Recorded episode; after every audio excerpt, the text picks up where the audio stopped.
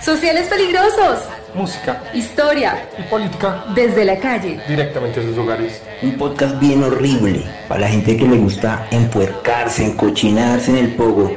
Disfruten de esta porquería.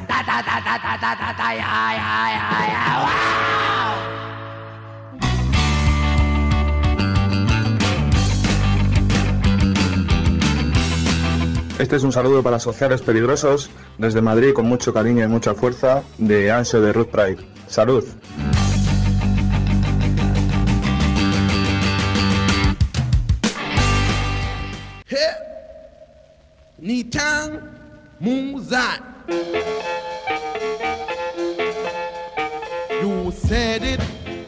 Buenas noches, otro sábado más, mis perritos acá viniéndoles a dar lora, a fastidiarles la vida con nuestro podcast.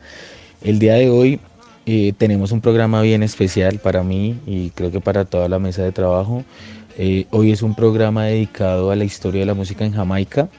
Realmente vamos a partir este programa en dos, ya que pues hablar de la música en Jamaica es muy extenso y dedicarle solamente un programa creo que nos quedamos muy cortos para poder entender realmente toda la magnitud que tiene la música de la isla.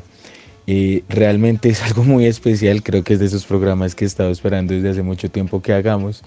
Y pues qué mejor que eh, poder empezar dándole un contexto histórico para poder entender realmente el porqué de la música de Jamaica, que termina siendo termina siendo un género musical o termina creando muchos géneros musicales que terminen definiendo la historia de la música en muchos sentidos y que pues quién mejor para poder hablar de todos estos contextos y de la historia de, de la isla que nuestro gran y queridísimo y sobrio ante todo profesor Andrés Peñarete que nos puede realmente ilustrar y, y ponernos en esos contextos para poder entender esta música eh, que se hizo bueno, en la isla. Pero nada, rescatado como siempre en el camino de Cristo.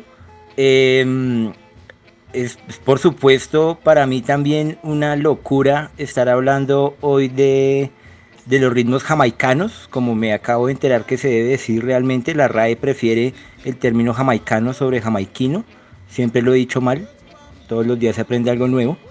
Eh, porque creo que también es uno de los ritmos que más me ha gustado eh, durante toda la vida, ese, ese reggae, el ska y todo esto siempre ha estado como presente en nuestros reventones y creo que pues es un gustazo para nosotros hablar del tema. Hay que empezar diciendo obviamente que Jamaica, eh, primero que todo, es una sociedad multicultural, como, como, como llamaría hoy en día la sociología moderna a, a estas sociedades. Eh, porque originalmente desde el siglo XVI, cuando empieza la, la, colonización y el proceso de conquista en el Nuevo Mundo, eh, va a ser colonizado por los españoles. Vamos a tener entonces una primera fusión de razas allí entre arahuacos, taínos y españoles que llegan desde 1506 a la isla. Posteriormente, eh, a finales del siglo XVI, va a ser eh, ocupada por las fuerzas inglesas entonces ya tendríamos una nueva cultura en la isla, dando paso, eh, dando a esto paso, pues un sincretismo cultural. Vamos a tener entonces un, una, o la creación de una cultura supremamente rica en distintos, eh, en distintos modelos, porque pues va a estar nutrida por lo indígena, por lo afro, por lo anglo y obviamente también por lo español desde un principio. Eh, como todos sabemos o deberíamos saber, Inglaterra, al ocupar Jamaica, convierte la isla en el puerto negrero por excelencia del Caribe inglés. Por eso es que es allí a donde va a llegar toda la, eh, todos los esclavos traídos de, desde África, eh, que pasarán en un principio cuarentena en lugares cercanos a lo que hoy en día sería Kingston, y después pasarían a Kingston para ser vendidos o enviados al resto de las colonias británicas en el Nuevo Mundo. Mm, Dianita yo creo que es la que más sabe del tema de, de, trata de esclavos y de las raíces de pronto pues que, que, se hunden en los imaginarios culturales que hay a través de todos los de todos los procesos de esclavitud y cómo generan obviamente eh, este, este tipo, digamos, de mezclas, no solamente raciales, sino también eh, religiosas y, por supuesto, en el lenguaje. Bueno, tal como lo estás contando, Andy, es interesante ver en la historia de Jamaica que a pesar de que se ha naturalizado la idea de que estaba habitada inicialmente por personas eh, afro, hoy en día se les llama afro, en esta época se les va a llamar personas negras, eh, bueno, ni siquiera tenían la connotación de, personas en la época, ¿no? Ya voy a detenerme en ese aspecto. Pero a lo que voy es que eh, acá vamos a ver en las Antillas y pues en gran parte de Centroamérica que habitaban pueblos indígenas que por cuestiones también de, las dinámicas de la colonia eh, española eh, fueron muriendo masivamente y se vio la necesidad de traer mano de obra. Entonces, em, acá se va a dar una dinámica bien compleja que en el siglo XIX vamos a ver, por ejemplo, que Europa empieza a colonizar el territorio em, africano eh, literalmente, si ustedes miran la división política de este continente, casi que fue trazado con regla porque así básicamente eh, se repartieron estos territorios. Y allí lo que vamos a ver es una dinámica bastante cruel algo por lo que en su momento pues, fue cuestionada fuertemente, por ejemplo, Francia como país que aún tenía colonias en el siglo XX, eh, y es que eh, se empieza a desarrollar una práctica de casi una casa de personas para ser capturadas en el territorio africano, muchas veces auspiciada por los mismos reyes africanos, para eh, traer a estas personas en calidad de esclavos. Em, más o menos para que visualicen cómo era de cruel la práctica, los perseguían como si fueran animales. Eh, para los europeos, los, los habitantes de África no tenían eh, alma, o sea, pueden ser considerados considerados cosas y por eso se podía comerciar también con ellos. Eh, de hecho, solía pasar, y eso era una práctica muy común en la colonia, que se le regalara a algún miembro de la familia un esclavo, por ejemplo. ¿sí? Y pues afortunadamente los tiempos han cambiado, pero para que nos contextualicemos un poco de cómo era esa cuestión en ese momento, era bastante cruel el asunto.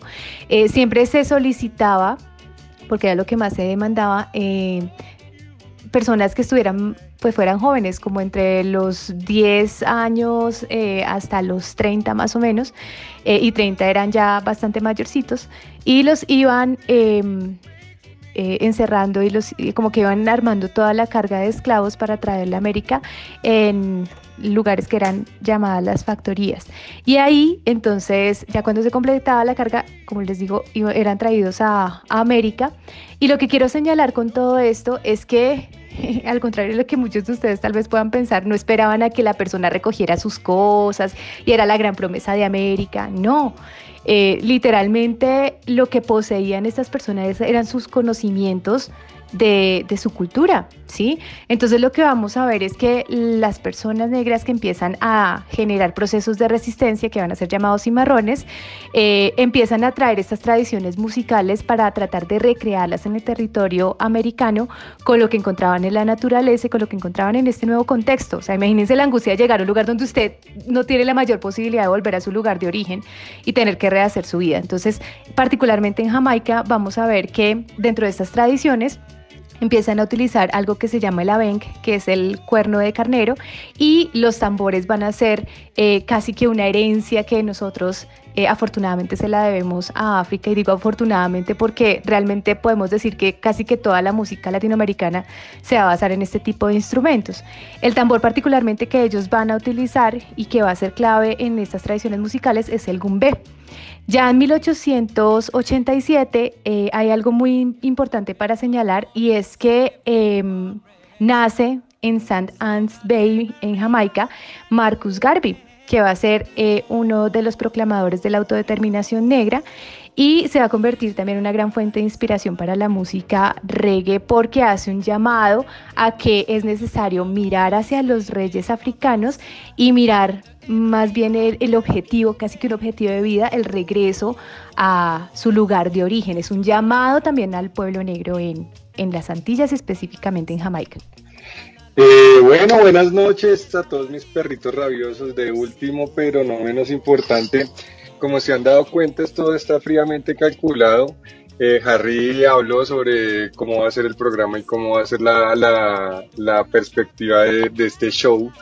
eh, pues nuestro historiador de pila nos da el contexto de toda la colonización y pues lo más lindo del programa nos dice pues la importancia que tiene la esclavitud. Entonces yo les vengo a contar es, digamos, el, en, el, en el contexto del, del rocksteady, cuando empieza toda esta movida de música, eh, se habla de guerras urbanas, ¿no? Y, las guerras urbanas es, es, un proceso bien largo dentro de la historia jamaicana, como, como señaló la RAE, aunque la RAE me lo chupa, pero vamos a decirle jamaicanos en este programa. Eh, digamos que rastreando, haciendo un rastreo sobre la historia de los conflictos eh, armados en Jamaica del siglo XIX, eh, uno puede hacer eh, más o menos una contextualización de 76 años de guerra de guerrillas, porque si bien Jamaica es el Caribe, pues no es una isla pequeña, es algo muy parecido como a la geografía que tenemos en las selvas colombianas, muy accidentada geográficamente, entonces digamos que la guerra de guerrillas también se prestaba perfectamente en este territorio. Eh, algo más que decir es, eh, como bien lo, lo, dijo nuestro historiador de pila, eh, la Revolución Francesa tuvo un impacto bien duro en Haití. eso hizo que también se moviera, digamos, se agitara políticamente la situación en, en Jamaica, pero ¿por qué Jamaica no, no cayó ante esta, pues sí, sí, obviamente nuestros oyentes son bien ignorantes, entonces no saben, no tienen ni idea de historia, pero jamás, eh, Haití fue la, la, primera la primera república que se independizó de la colonia, entonces eh, digamos que era muy probable que Jamaica se, se sublevara inmediatamente. ¿Qué pasó? Que la colonia inglesa, al, ser su principal puerto negrero, pues no pudo dejar eso pasar, entonces digamos que dio una serie de beneficios al, al, al pueblo jamaicano, haciendo que pues más o menos eh, para hacer una contextualización a los oyentes, por cada hombre blanco en Jamaica en, el siglo XVIII y XIX, más o menos existían unos de 20 a 25 personas negras. Entonces, digamos que el, el tema político de la esclavitud era algo realmente determinante que vino a tener su explosión en el siglo XIX con, estas, con estos 76 años de guerra civil y que aproximadamente hasta el año 1956-57 fue que se lograron unos avances constitucionales con respecto al tema de, la, tanto de la colonización como de la esclavitud, porque pues si bien ya en 1957 la esclavitud estaba abolida, el, el tema colonial seguía siendo muy fuerte ahí, entonces eh, digamos que para hacer una, una historia súper rápida del tema político jamaicano, podemos decir que los 76 años de guerra civil o de guerra de guerrillas en Jamaica se, se condensaron en una, en una serie de pedidos políticos en 1957 y 1958 que desembocarían con la, el proceso de independencia en 1962.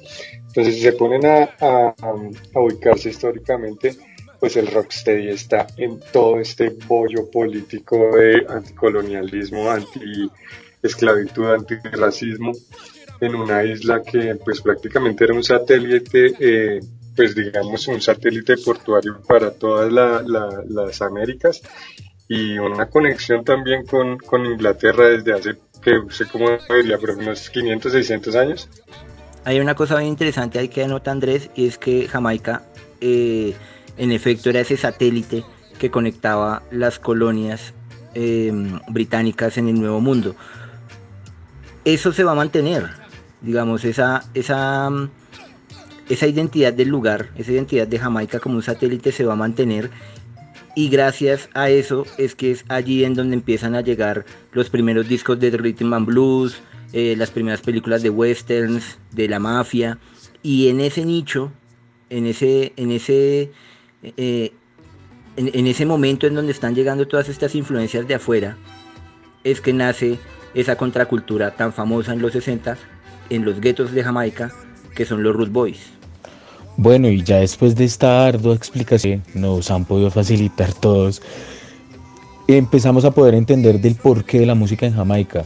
Si nos damos cuenta debido a toda esta colonización y pues a todo este trato de personas que trajeron desde África, en el Caribe, en Centroamérica, se empieza a dar una fusión de ritmos africanos con nativos y empiezan a, generarse unos eh, ritmos que terminan siendo la semilla como tal de la música en Jamaica.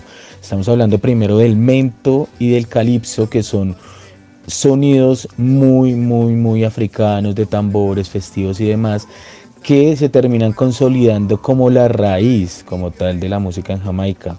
A esto hay que añadirle que Jamaica era una isla a la cual tenía acceso, eh, debido a su cercanía a Estados Unidos, a toda la música que eh, se hacía en este momento en Estados Unidos, especialmente el Rain and Blues de New Jersey, y termina eh, generando esa fusión de música que al principio se le dan a muchos artistas, se autoproclaman básicamente como como los creadores de estos ritmos, pero esta es la base esencial para empezar a generar los ritmos que terminan convirtiéndose en ese hito musical en Jamaica, que primero que todo, antes de cualquier otro género, el primer género que la isla así eh, crea desde sus entrañas es en este caso el ska.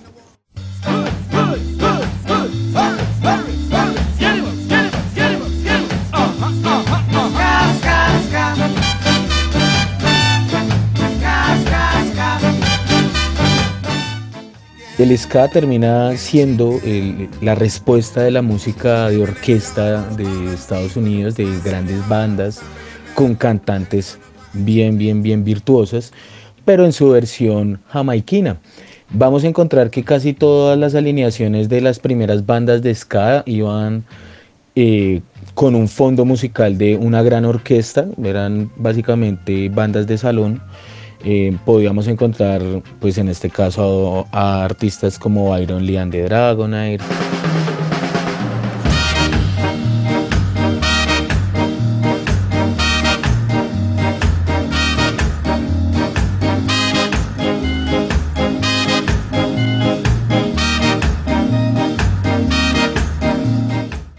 También estaban los Scatalites.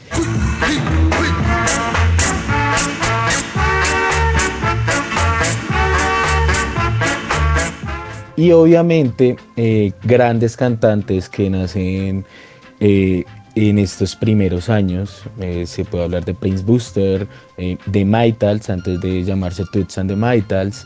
y Laurel Aiken, también tenemos a Alton Ellis. en ese momento creo que la isla tiene un factor bien, bien prominente con la salida de artistas que son muy virtuosos y que obviamente pues terminan generando este tipo de, música que se termina convirtiendo en algo bien identificativo de la isla, que se termina trasladando al resto del cono sur y también pues obviamente hacia Centroamérica. En, en, Venezuela encontramos artistas como los Cuatro Monedas, en Colombia creo que varios artistas hicieron ese ska primario o ese Ska Foundation, que es como más lo llaman los grandes conocedores de este género, pero pues como nosotros no somos tan ilustres, pues lo llamamos como ese ska primario.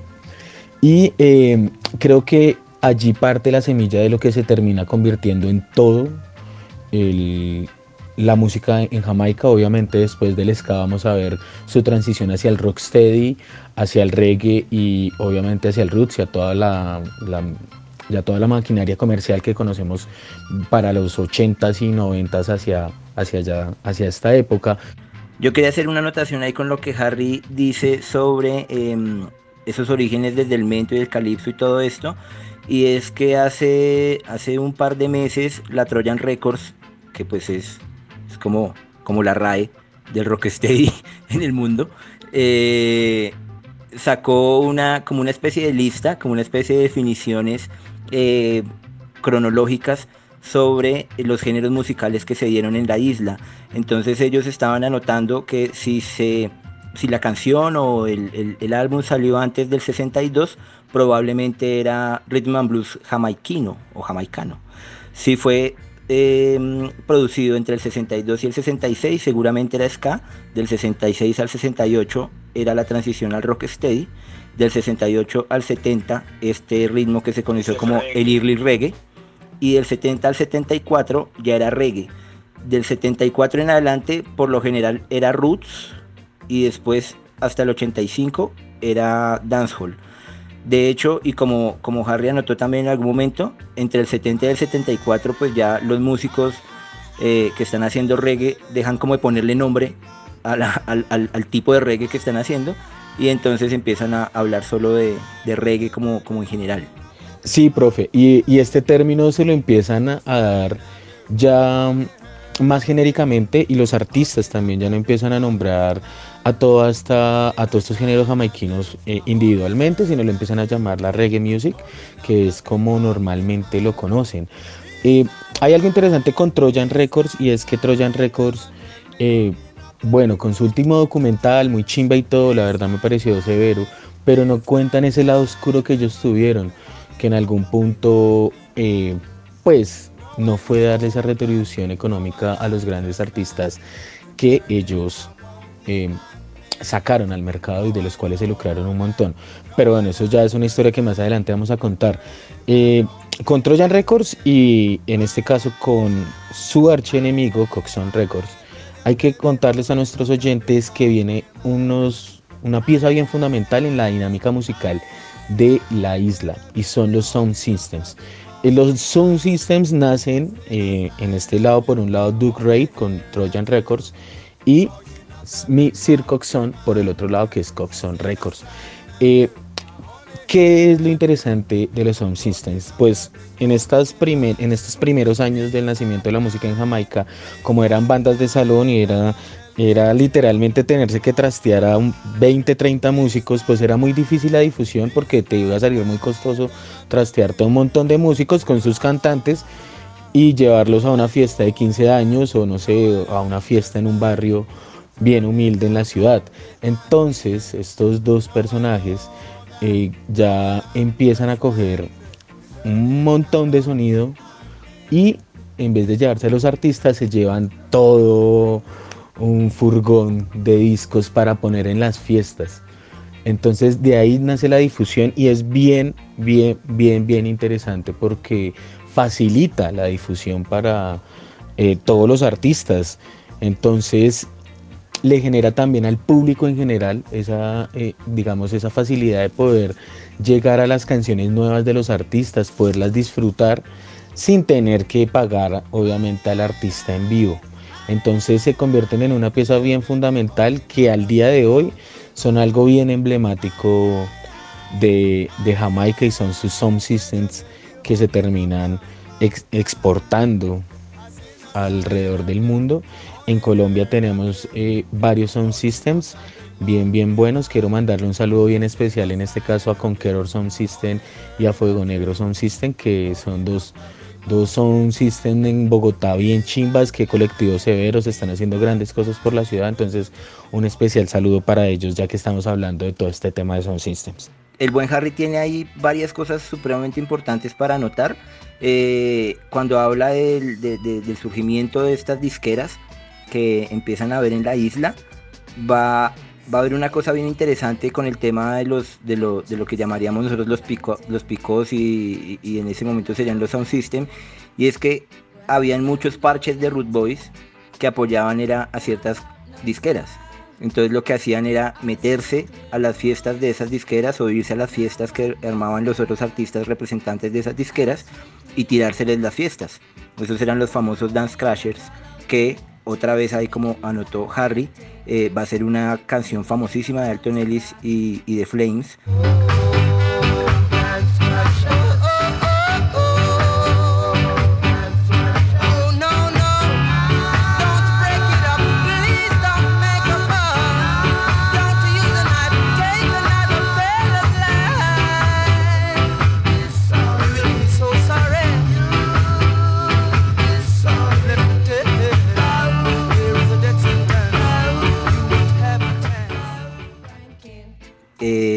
En donde habla de ese tema, en donde habla de cómo eh, la vida Root Boy es también irse a, cagar los parches de las otras fiestas con la intención de que suenen son los artistas que ellos quieren, que ellos mantienen. Y Alton Ellis va a tener también un montón de, de, mm, de canciones sobre este tipo que si bien no, no tocan los ámbitos políticos, sí tocan de pronto los socioeconómicos, porque es la vida del root boy en el gueto, como decía Harry, escapándose de la policía o peleando contra los root boys o robando los bancos o que o simplemente que cuando los atrapaban y andaban con cuchillos o con pistolas, pues ya eran fichados por la policía. Incluso va a aparecer posteriormente no sé si lo podemos hablar más rato, esa figura de, del George Dredd, que es como un ícono en, el ska especialmente, que es como el juez a donde llevaban a todos los Root Boys y al que, le, que siempre los veía y les daba las peores penas. Esta misma figura de, George Dredd va a inspirar posteriormente a George Dredd, el cantante, que es uno de los blancos que va a cantar eh, Sky Reggae.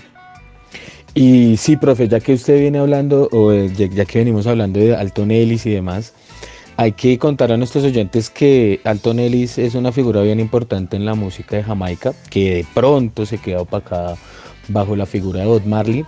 Él es también de, esas piezas fundamentales que hace la transición en todos los géneros, no, pues no todos los géneros, pero sí hace la transición tanto del ska, del rocksteady y obviamente después hace eh, reggae pero eh, él es la parte más fundamental y creo que es el artista que es la piedra angular de, en ese momento de la evolución musical. Gracias a él se evoluciona al rocksteady que deja de ser ese ritmo tan de salón, eh, de orquestas, a ser un sonido mucho más íntimo, más romántico, más bailable, ahí suavezongo, si se puede hacer una analogía frente de pronto a un músico, a un, género musical cercano a nosotros, se puede hablar que es como el vallenato, así bien rico, bien pegadito para arrumar la carne, pero en versión de Jamaica. Eh, Alton Ellis es realmente un genio musical, oficialmente tiene más de mil realizaciones musicales. Esto pues habla de por sí solo entre producciones musicales, composiciones, en fin, participaciones y demás. Eh, pero él fue el creador básicamente del Rocksteady. Se lo pueden enchutar entre Ken Boat o Alton Ellis, pero oficialmente pues Alton Ellis con una maravillosa canción que se llama Rocksteady le da inicio a todo este género musical.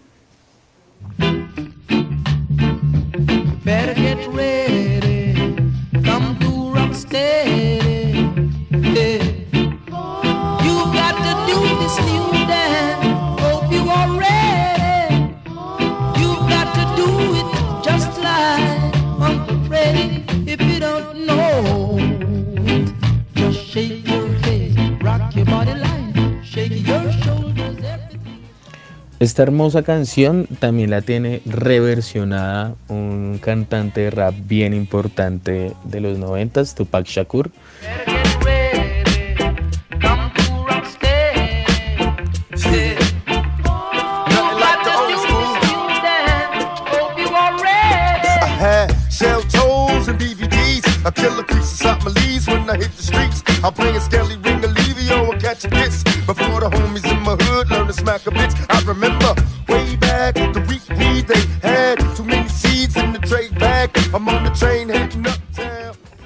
Esto eh, realmente muestra la importancia que llegó a tener Alton Ellis, que queda muy a la sombra de Bob Marley porque pues obviamente la figura de Bob Marley años más adelante iba a ser la figura más icónica de la música en Jamaica y lo va a terminar siendo hasta el día de hoy.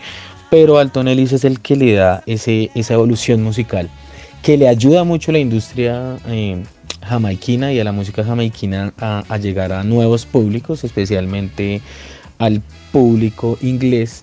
Eh, debido a que pues era una antilla inglesa, entonces esta migración constante de jamaiquinos hacia la isla, pues aparte de llevar sus costumbres, lleva su música. En Inglaterra hacia esta época eh, había un movimiento cultural bien fuerte que se llaman los mobs que, y los hard mods, que son eh, eh, un movimiento bien tradicional de Inglaterra, eh, una subcultura bien, bien, bien tradicional de allá, que pues eran muy amantes de la música afrodescendiente, en especial del soul, del rhythm and blues, obviamente pues también les gustaba el garage, en fin.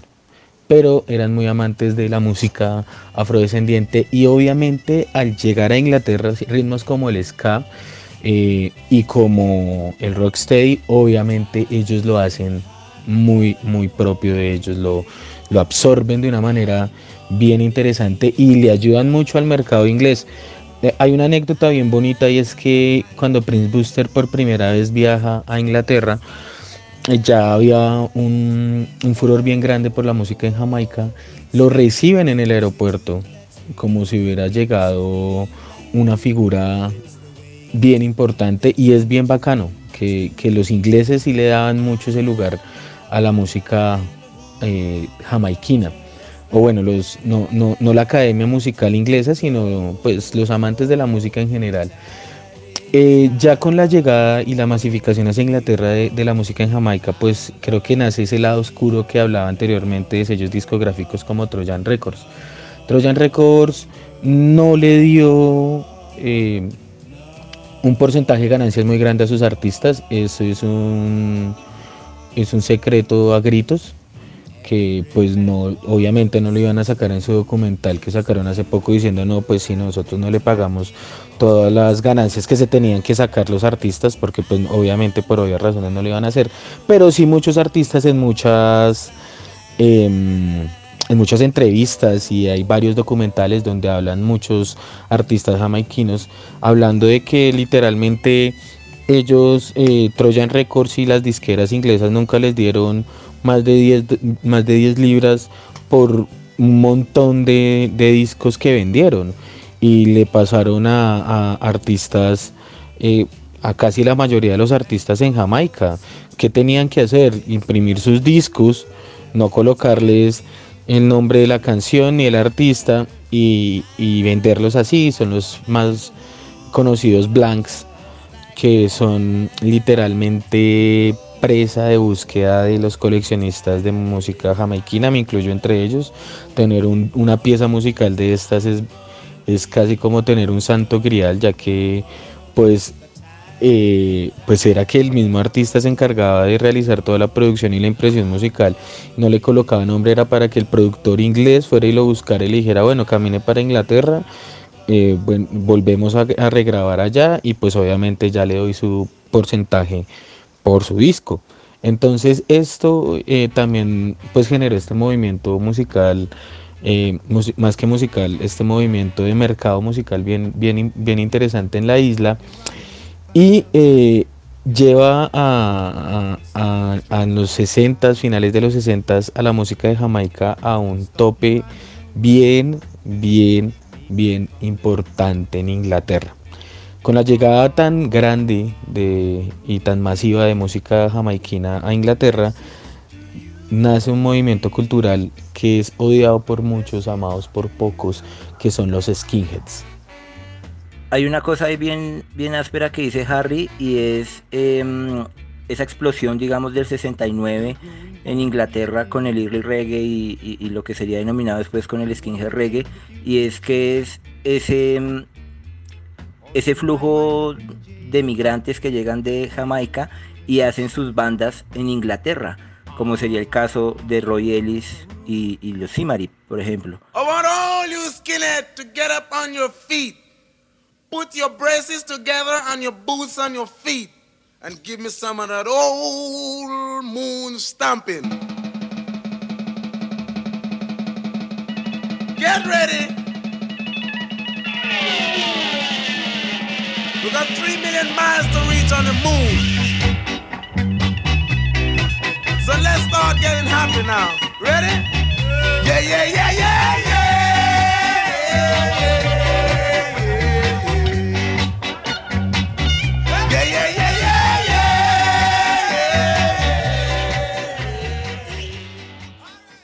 Que van a ser de las primeras bandas de skinhead reggae y que realmente van a, van a apuntarle como a su público y a ganarse como su audiencia a esa contracultura que está surgiendo, eh, que son los skinheads. Sí, profe, y fue uno de los más grandes aciertos que hizo, que hicieron los artistas jamaiquinos ya en Inglaterra, y fue, fue atinarle a ese público que ya tenían, que era muy propio de ellos. Hay que ser muy claro con nuestros oyentes y es que los skinheads no son el movimiento fascista que, que, que suelen relacionar con la palabra skinhead. Realmente el skinhead nace de un movimiento como es el de los Harmots y, y toda la contracultura jamaiquina que llegó de los Root Boys, nace en esa Inglaterra de gente obrera que le gustaba la música eh, afrodescendiente, que eran, no tenían ningún perjuicio racial, que como ellos mismos contaban y en muchos documentales, sus únicas batallas eran en las pistas de baile por demostrar quién era el que mejor bailaba, pero no estaban eh, montados con estos tintes eh, nacionalistas ni raciales como lo vienen haciendo años más adelante ese lado inglés netamente fascista como el National Front pero realmente el skinhead como tal no es, no es para nada un, racista ni un fascista, sino es un, eh, eh, tiene una postura bien, bien antirracial.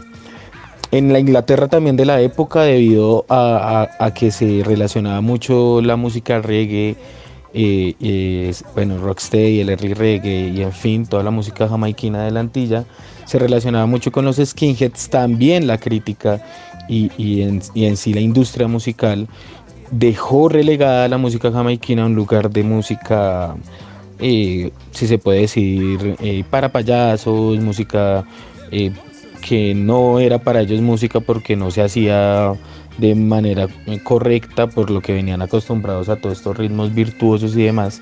Entonces es muy relegado como a ese, a ese nombre en el mercado de, de una música experimental y nunca fue tomada en serio en esos primeros años por la industria inglesa. Pero es que escuchando a Harry y conociendo un poco ese contexto de Inglaterra, sobre todo en el nacimiento de todas estas eh, subculturas, como se les va a llamar también, o posteriormente culturas juveniles, em, creo que también el, ese- eh, como esa, esa connotación de, de lo que tú contabas de, de ser considerado casi que un, un- género, eh, no sé si sería la palabra apropiada hablar de género, pero como una música tan marginal, creo que también sirvió como eh, una forma de, de, digamos, de un- mecanismo, un medio de denuncia frente a lo que estaba pasando en ese momento. De hecho, esa década de los 60 y a, a propósito de todos estos procesos de descolonización que se dan en el marco del siglo XX, cuando ya se habla de derechos humanos y un montón de cosas, va a generar unas disputas por las identidades juveniles bien interesantes. Y yo creo que sobre todo una tendencia de los jóvenes ingleses, ya que estamos hablando de este contexto en particular, hacia ese tipo de, de sonoridades, ¿no? Eh, no solamente por lo que podían comunicar políticamente, sino porque también era, era como una, un enfrentamiento o un posicionamiento también frente a lo racial, ¿sí? Eh, y pues recordemos también que estos otros ritmos que se empiezan a emparentar con el ska y con el reggae particularmente, eh, pues son ritmos que en su momento también van a ser perseguidos fuertemente en Inglaterra, como ustedes también lo han comentado, no solamente en este, sino en programas anteriores. Y es un posicionamiento también desde lo contracultural. Sí, es un, es un, es un posicionamiento no solamente eh, político, puede ser de alguna manera social, contracultural y muchas veces estético. Sí, si ustedes escuchan, por ejemplo, Skinhead Moonstop, toda la primera parte de la canción se describe es la estética skinhead. Y está enmarcada obviamente dentro de la carrera espacial porque el hombre acaba de llegar a la luna y el objetivo del Moonstop, del baile del Moonstop, era bailar como si uno estuviera en la luna.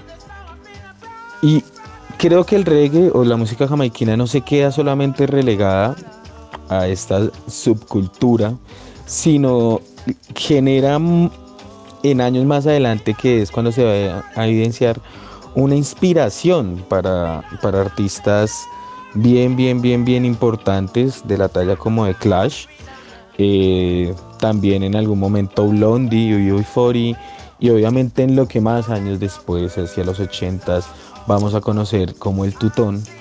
Eh, y eh, nace, la semilla está en todos estos grandes artistas eh, de, de la época de los 60s y 70s eh, de Jamaica. Es bien importante contarle a nuestros oyentes que hay grandes canciones y grandes éxitos en el mercado que, que se quedan bajo de pronto eh, el hecho de que los hubieran, o de pronto los, la, la, gente cree que fueron composiciones originales por partes de artistas bien importantes como The Clash con Police and Tips. Police and Tips es, un, es una canción que su versión original es un reggae.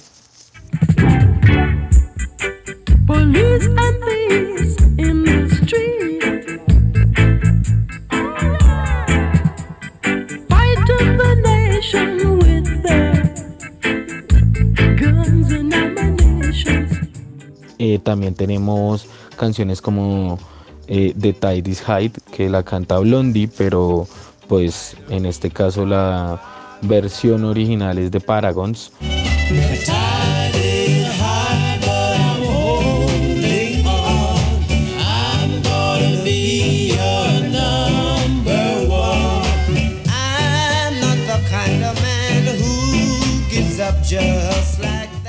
Tenemos Rivers of Babylon que la canta Bonnie M, pero la versión original en este caso es de Melodians.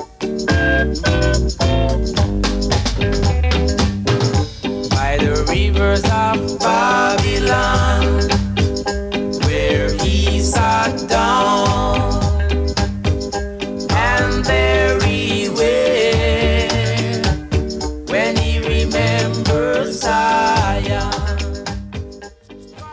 Y así tenemos un, una gran cantidad de canciones que terminan llevándose los créditos de pronto artistas más hacia, hacia, hacia, hacia estas décadas y, paradójicamente son artistas angloamericanos, no, no, no son ar artistas afrodescendientes los que se llevan los grandes créditos, por lo menos Kingston Town.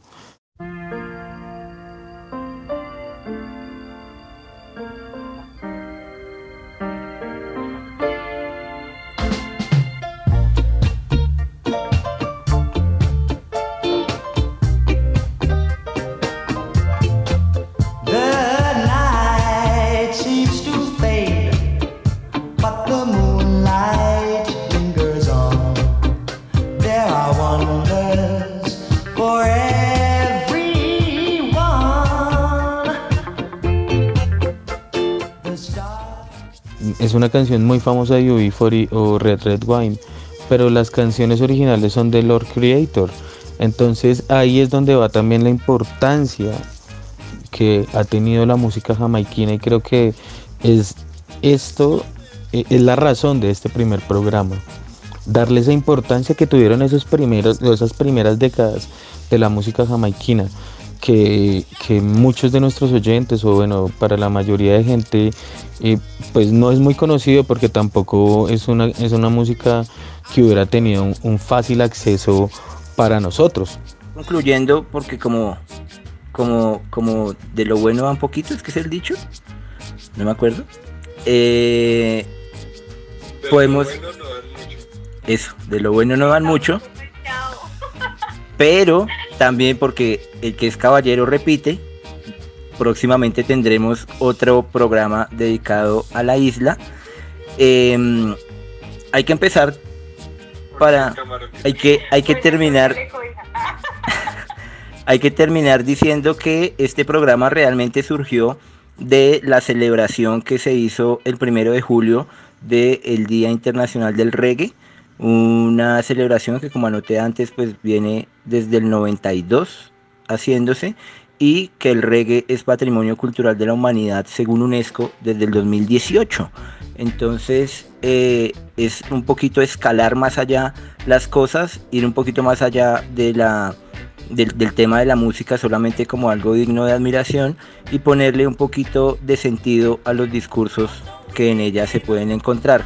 Hoy hemos estado todos como supremamente inteligentes, debe ser porque llevo ocho horas dando clase, pero, eh, pero lo más importante realmente es reconocer cómo eh, toda esa multiculturalidad que hay en Jamaica desde los inicios de la conquista y durante los periodos de colonización, posteriormente después con la influencia francesa desde Haití, la Revolución Francesa, eh, la, la Revolución Francesa y todo este cuento, y posteriormente las guerras eh, urbanas, por llamarlas de alguna manera, van a ser ese, esa materia prima con la que se va a generar un ritmo tan importante como el ska en Jamaica, que posteriormente va a dar, eh, va a tener un montón de hijitos que al día de hoy siguen siendo vigentes y que tienen, por supuesto, su representación en los fenómenos de la contraculturalidad inglesa especialmente, ¿no?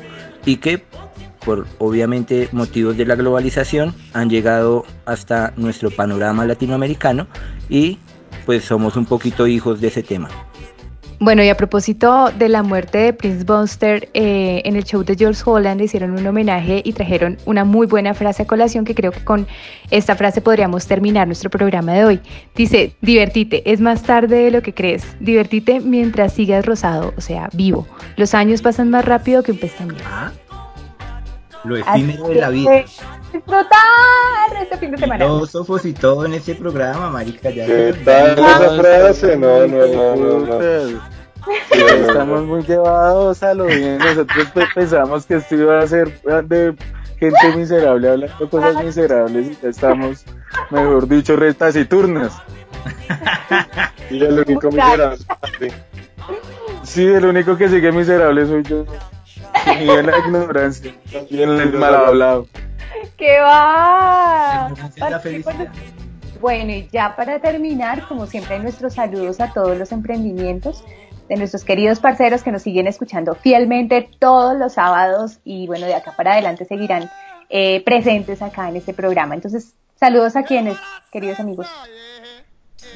Bueno, primero que todo, eh, a nuestro productor de cabecera, Said Arias Otero, eh, presidente fundador eh, y, e ingeniero de Machine Lab Records. Él es el que le está grabando ahorita las canciones a Ramsés, entonces un saludo a nuestro producer. Eh, ¿Quién más sigue, profe? Bueno, el segundo saludo eh, a un pana del colegio muy querido, el buen Jorge Casas, que con su proyecto de Casa Rosada en Subita la Bella, ahorita se van a rejuntar, se amancebaron con Catalepsia Records y entonces ahora no solamente serán sala de, estudio, sala de ensayos, sino también eh, un estudio para que empiecen a producir ahí cosas todos los rebeldes de Subita la Lejana. Todos los independentistas de la zona, la Z11, como Harry, como yo, eh, le, le mandamos también un saludo muy especial a toda la pandilla de ladrones de Suba.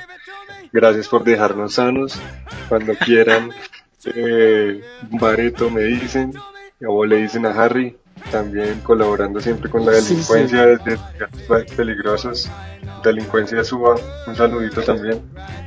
Suba PTN, especialmente a toda la pandilla de Subabres 2, que no miente, que siempre roba y que siempre fuma. y bueno, ya para finalizar otro sábado más de Sociales Peligrosos, los queremos invitar también a que puedan apoyar a todos, eh, a todas estas iniciativas de difusión de música jamaiquina en la ciudad y en el país. Especialmente queremos invitarlos para que conozcan a Toasting, a Sistema Sonoro Fuego Negro y también a Conquero Soul System, que son parches que realmente le meten las ganas a difundir esta música y toda su cultura en la ciudad. Y pues nada, mil gracias por escucharnos. Recuerden que cada sábado 8 pm con ustedes siempre los sociales peligrosos, dando hora y fastidiándolos para que nos escuchen y nos disfruten. Que tengan buen fin de semana y recuerden que el COVID es paraco.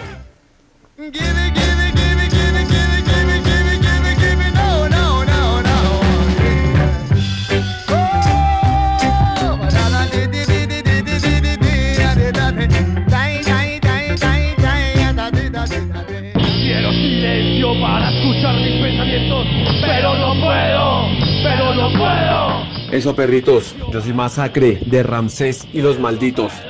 Este es un saludo para mis amigos, los sociales peligrosos. Nos vemos en el infierno.